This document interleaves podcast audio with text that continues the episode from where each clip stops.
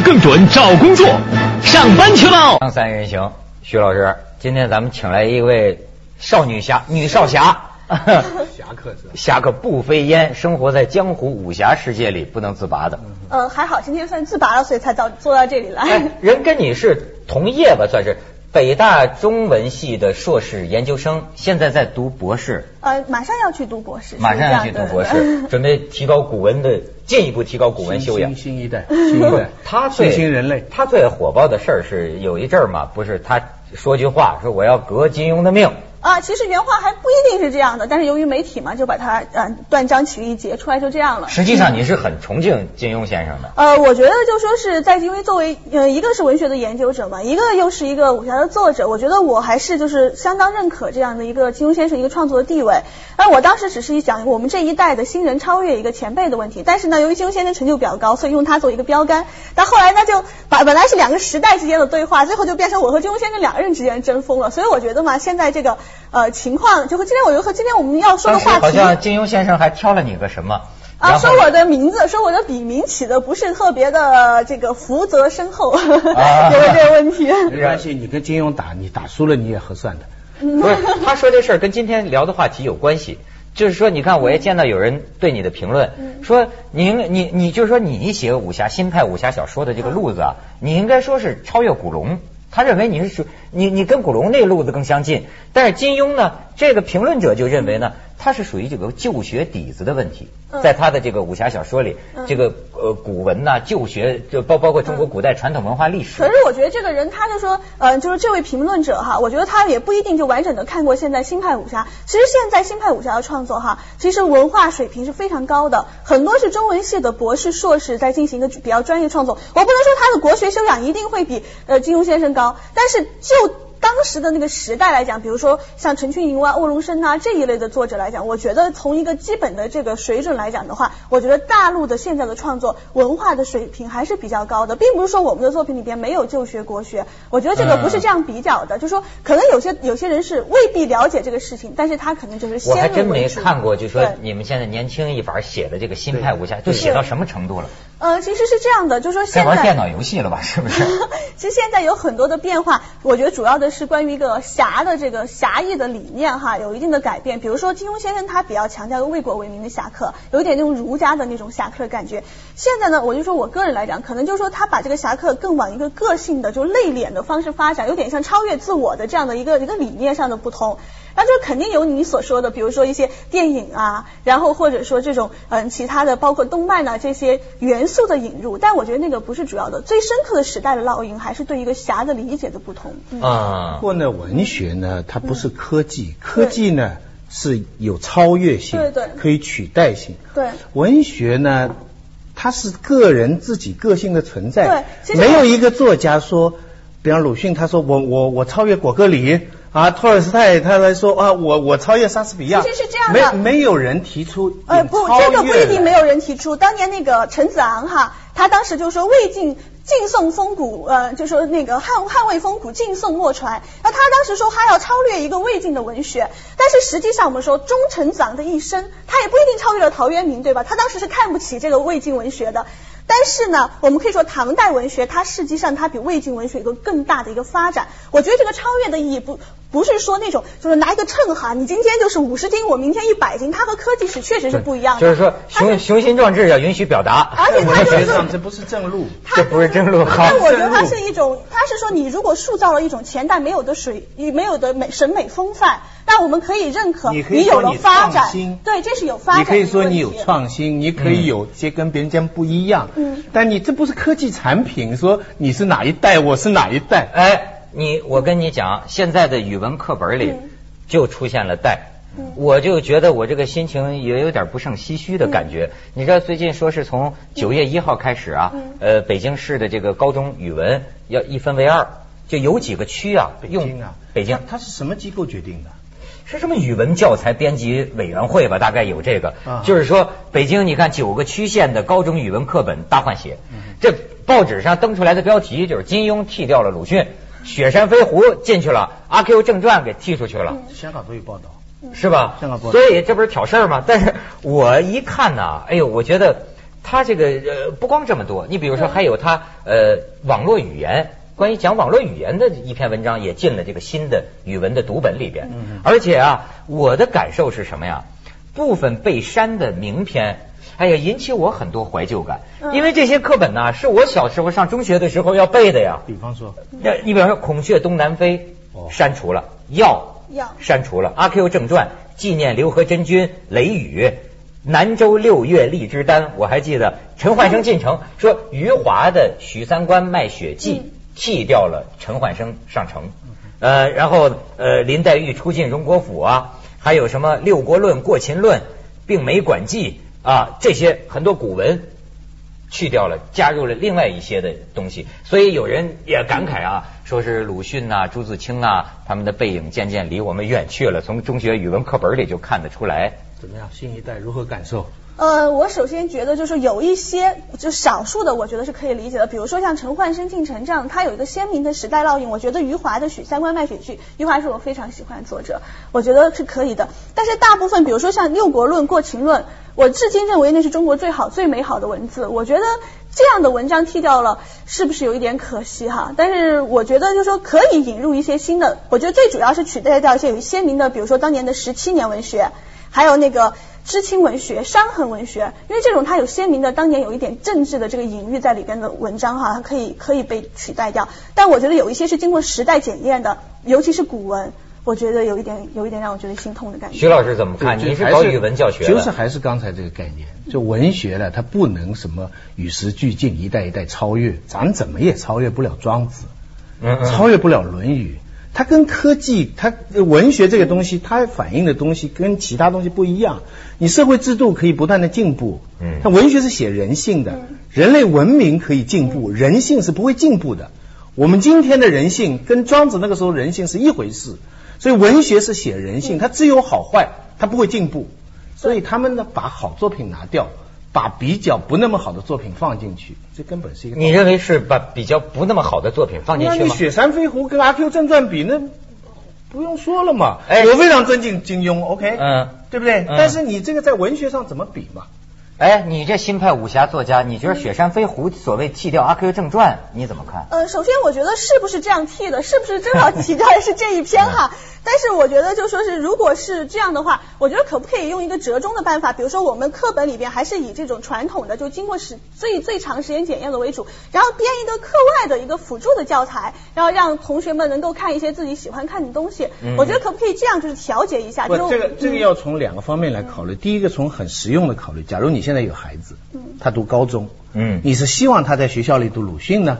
还是读《雪山飞狐》，其实两者都应该读。可《雪山飞狐》他平时就会读，你《射雕英雄传》他课外我上说过了，你晚上热的不得了了，你一看《射雕英雄传》就看进去了。可是鲁迅的这些作品，你像《药》这些作品，也许他自己就不会去看了。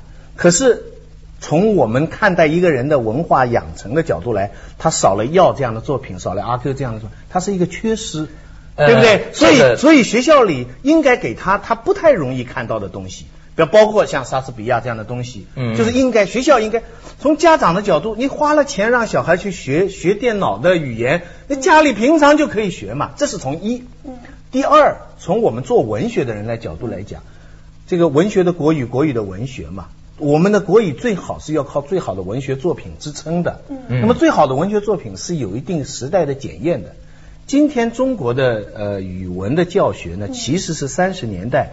夏勉尊、朱自清跟这个叶圣陶，嗯，他们叫叫开明书店，嗯，办了一个中学生杂志，嗯，他们那个时候确立了一套中学教材，那套中学教材是经过非常认真的选择的，比方说他们选约大夫的作品，他们不选沉沦。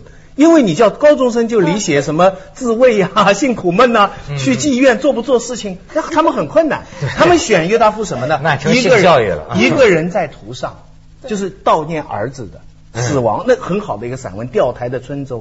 他们选朱自清的背影，所以他不是说乱选，这些教材是经过选择。香港到现在还贯穿着三十年代中学生选中学教材。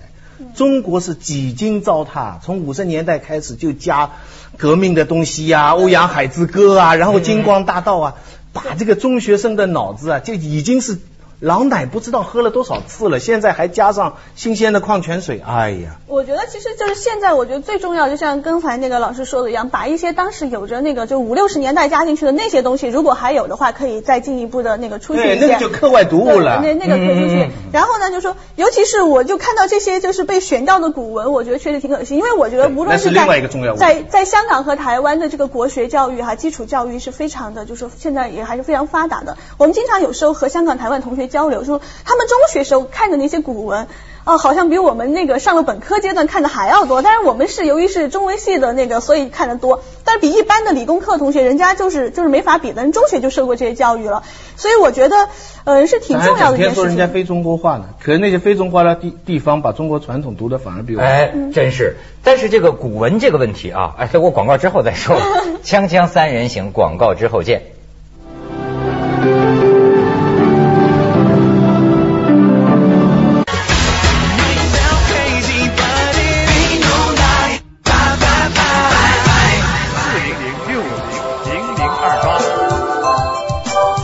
我倒想听听你对金庸就武侠小说这种雪山飞狐文学成就你是怎么看？武侠小说有一个重要特点就是它的长篇性，所以我觉得这样选取一节出来也不一定就是对武侠小说真正的有好处。比如说我们说《天龙八部》，它是一个非常宏大的作品，如果你选了一小节，无论你怎么选，它实际上对它武侠小说的长处是情节。而他短的选出来，他的只能选出他的语言，而语言不是他的强项。对，所以那就给去掉那林黛玉什么出进荣国府呢？《红楼梦》不一样啊，《红楼梦》哪里是一般的长篇？它不是靠情节支撑的，对，它段段都是机遇，段段突击。对啊，你想一个对于重重情节，那我就要想一个本来对武侠小说没有了解的同学，他假如说没有了解同学，他先看选出来的，比如说金庸作品或者古龙作品，他只看这段，他会说，哎呦，这个他不怎么好啊，对吧？实际上，我觉得对武侠小说的发展哈，我作为一个作为武侠小说的这个，它不一定是好处。比如说，我本来《天龙八部》的这个境界是这样的，然后我由于都没有接触过武侠。然后我就看了课本上那一节，我觉得实际上不能表达这个武侠小说它真正的魅力，因为它是一个情节性的作品，它靠的是一个鸿篇巨制来给你造成一种恢宏的想象力。宏大的气势，厚重的历史感，这个一小节，我觉得确实是不一定对武侠作品有真正的好处。你觉得您写武侠小说有这个恢宏？我发现他喜欢使用这种恢宏、宏大的气势。因为我很喜欢这一类的作品，从《还珠楼主》开始，我很喜欢《还珠楼主》，然后像金庸先生，就是我一直觉得，就是我不太喜欢那种特别精致的那种武侠哈，因为我觉得那个不是武侠小说的长长项。但是我觉得那种就是想象力非常归奇。然后，因为我觉得武侠小说它是一个幻想的文学，想象力我非常看重的。你要，像比如像《天龙八部》里边那种，呃，尤其是那一段就是虚竹遇到那个天山童母那一段，我觉得那个想象力非常归奇的。经常还有《还珠楼主》的想象力。现在很多小孩看《哈利波特》、看《龙虾》，说：“哎呀，这个外国人怎么想的这么好？”我真的想告诉你们，看《还珠楼主》，《还珠楼主》那个作品，想象力太太伟大了。崇拜《哈利波特》的人，那倒不如看看金庸。这 倒是，说说的对，说的对。但是我再跟你们探讨一个，最近还有人提出来。说要是现在你们这么与时俱进的话，哈，选什么余华《许三观卖血记》都可以进去了吗？那是不是张爱玲的东西也可以进课文呢？当然应该挺不错的呀。对呀，那是一流的文字。但是有人说张爱玲的作品为什么没有呢？我不知道他是不是瞎说。他说会不会说因为张爱玲当年跟所谓的汉奸文人有过点瓜葛呀？政治上有点问题啊，是不是？这个是肯定有这个问题的。比如说我们，我们像以前一直学习的时候，都会发现我们对有一些清用的作家评价是偏低的。其实包括说。张爱玲，当然我们现在已经承认她了。还有没有被承认的张恨水啊？我觉得张恨水比茅盾伟大。我觉得鸳鸯蝴蝶派。我觉得他的文字，就说他的成熟感哈，我个人觉得像比茅盾先生来讲更加成熟一点。但是我觉得就是说，对于他现，我不是说他这样绝对比来说谁更伟大，我觉得是不可以这样比。但是对于现在大家对他认可程度，我觉得还是被低估了。因为呃，对于一个描写事情嘛，我觉得他虽然有很强的时代局限性，但他在那个时代把自己的那个时代写的那么逼真，我觉得他还是有有他的那个，当然不一定能够跟张爱玲比。不一定能够跟这些人比，但是我觉得现在对他评价还是太低。我觉得历来都是这样的。九十年代的时候，在台湾开了一次张爱玲研讨会。嗯。零零年呢，我们在香港开了一次，请来夏志清啊、刘在富啊，请来很多高手。夏志清第一很多年第一次来，当时我们就呼吁，我们说最应该纪念张爱玲的城市应该是上海。对对对。所以呢，结果由于一般学者的努力，包括陈子山啊很多人的努力，在前年的呃冬天。上海华东师大就准备开个张爱玲的研讨会，邀请全发出去了，海内外很多学者都愿意去，呃，白先勇啊、王德威啊都答应要去了，结果临时取消了。为什么呢？说是抗战胜利五十周年。哦哦，这哪儿跟哪儿呢？抗战胜利五十周年。所以政治干预的因素，你想，对对对，他他们就开玩笑，在什么地方？你你说张爱玲是因为她的老公曾经做汉奸，对不对？可是周作人不，我们整天还在读嘛，他自己就是汉奸。对呀对呀，周作人又怎么说呢？对呀，所以这个莫名其妙嘛。周作人我们照样还肯定他的文学地位，对不对？那还有一个日本的竹内先生，他自己就是日军士兵，对，他研究鲁迅很有成就，我们还专门开他的研究会。讨论他的学术成果，他就是日本当兵的，打到中国来的。我们照样开他的研究会，所以中国这多荒唐。他这个有时候这个关这个这个标准是时宽时严的，有时候就对某些人他就会他就会特别的严，尤其我觉得对张爱玲实际上是不公平的，因为她本身在自己的晚年就说是也已经和她的那个不管她丈夫有没有做过汉奸，已经分开了，而且这样的在最后也不是丈夫吧？没没没没对是结婚。结婚结婚了，胡兰她跟胡兰成结婚了，结婚的，结婚以后胡兰成又又又背叛他，更是汉奸婆了。但是你想她自己也已经付出了代价，然后最后。孤独一生，但是他他的这个，我说他的他的生人生哈，已经让我们觉得特别唏嘘感慨了。那为什么他的文学地位因为这个问题，难道女性就因为遇人不淑，连他的这个文学成就都要被否定吗？说他是受害者，对不对？非常可怜的，我觉得也是。胡兰成的书，我现在也爱。胡兰成的书照样在不以不以其人废其言，对吗？你不能说这个人，哪怕就是个有罪的人，他在监狱里写了一本书，如果其中有可以给我们营养的东西，难道我们不能看吗？难道我们没有这个分辨能力吗？是吧？咱们还是去广告吧。锵锵三人行，广告之后见。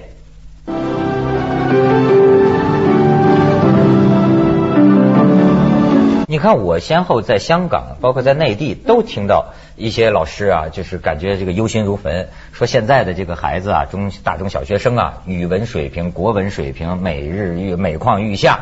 在香港也是，但是好像又又刚才又听你说，香港的语文课本里对古文都相当重视。对香港，比方我们在我也参加教材的选定啊，我们也参就课程的制定啊。中文系基本上古代跟现代呢是三七比，百分之七十是古文，百分之三十是现代的现当代的。嗯。可是你要是去到内地任何一个城市的书城，你去看文学这一层里边。它不是五五比啊，是三七比倒过来。嗯，古代的书最多百分之三十，现当代百分之七十。究其原因呢，是因为五十年代的时候呢，毛主席认为两条战线作战，现代文学对于这个政权是有贡献的。嗯，所以后经补古，把现代文学从鲁迅开始，所有左联作家这个现代文学抬得非常之高。嗯，高到一个程度，就是使得中国人在几十年间。嗯，对。读古文读少了，而且我其损失啊，现在你你你就会感觉到，你说怎么那么多东西，我们现在像新的一样刚出现，而台湾、香港虽然他们政治上，尤其台湾政治上不断的非中国化，可是人人都读过了，这些东西你要真的读过的话，你发现那没得比的，你孔雀东南飞这种价值，就好像你今天一个科技产品，一个新品的手机，跟你汉墓里拿出来的一块石头。你能比价值吗？而且我觉得最让我觉得就是比较遗憾的是，就是说如果他没有从小在这些东西受熏陶的话，他最大的问题是他会建立不起一个正确的就是文字观。就说比如说，如果我我就经常会有有正确的文字观这回事吗？就是说一个审美审美倾向。假如说什么样的东西是世界就中国的第一流的文字这个概念，很多就是说年轻人他会不知道。经常有时候看到网络上会有些人他说，嗯，比如比如他会觉得，嗯，像哈利波特呀，或者说像有些畅销书，他这个是世界上最美丽的文字。对，但我想，是太糟糕你为什么不能去读一下唐诗？那个感觉，呃，那个那个什么样的文字是世界上最美丽的文字？我当当然是说中文哈，华语范围内的。我觉得这个是最重要的，不代表就是说他如果说他知识少一点，他可以弥补，他可以以后读。但是他的审美观已经形成了，那么这这个就是很麻烦的。他这个讲的很对，文学的价值系统，如果说你一开始就是从村上春树、从张小娴、从这个地方出发的话，跟你从莎士比亚、从诗经出发的话，你将来就是两种文字。对你，你整个你的你的整个这为这就是没办法，知识结构的问题。哎，不单知识结构，还有文字的感觉，你的中文的感觉。对，嗯，你写中文，你中国人你要写中文嘛？你你的中文从一开始从什么地方开始？但是现在也有的呃搞创作的这个年轻作家认为那东西都没用。那就文学不就是破旧立新吗？我用我自己的语言，难道说呃有一个权威的美的标准、美美的文字的标准可以来评价我吗？你那个先要知道旧的，才来破旧。对，因为我觉得是这样的，就是说你可以进行一些创新什么的，但是你首先要知道什么样的东西是最美的文字，然后你作为一个新的作家，你可以说，比如这个东西，比如说唐诗特别伟大，我们已经没有办法就是和唐人一样去思考问题去，我们写的是当下的生活，但是你要知道什么什么样的美，什么样的文字是美的，这个时候你再来写当下的生活。我我们系里有一个退休。休的教授马幼元，他在中中文系毕业的仪式上跟问同学说，多少同学没有摸过线装书？很多同学被他问的不好意思啊。中文系三年毕业了，很多人连一本线装书都没摸过。我就知道了这个话呀，哎，我听阿成说过，我还在一本那个克瑞什纳穆提的书里边看到过，就说现在这一代接受教育或者你搞什么艺术创新呢，叫水泥地上长草。对水泥，哎，我原来你比如说啊，好比说咱看不懂毕加索哈，我到西方博物馆一看就明白了。对。你没有从头到尾看过来，对对对你不知道他是怎么发展，早期你当然看是怎么写实的？没错，这是真是一个传统过来的一个东西对。要不然就没标准了，谁也可以。我说我这是个艺术，但是你这根儿在哪儿呢？你，你你现在就是有这个问题。就比如说像呃，比如我们有些不懂行的人看书法作品，他说那个写的不就和小孩写的，和我写的差不多，为什么他就是大师？那如果你没有知道他是临的碑、临的帖，他是哪个派发展观，那你当然觉得和你家小孩写的一样了。现在就是这个问题。啊我跟你讲，你比如说我父亲毛笔字写的非常好，但是他是属于一般的了，嗯他就看不大明白苏东坡的字有什么好，寒食帖，他觉得柳公权的字好。嗯你看，就是一般的，很漂亮，嗯很规整。对对对我是说，你要想知道苏东坡的字好，你必须知道他这个书法流变的这个还得对对先看传统。。对呀，对你才能够知道。哎。所以我就说现在的作家，如果你要说你是有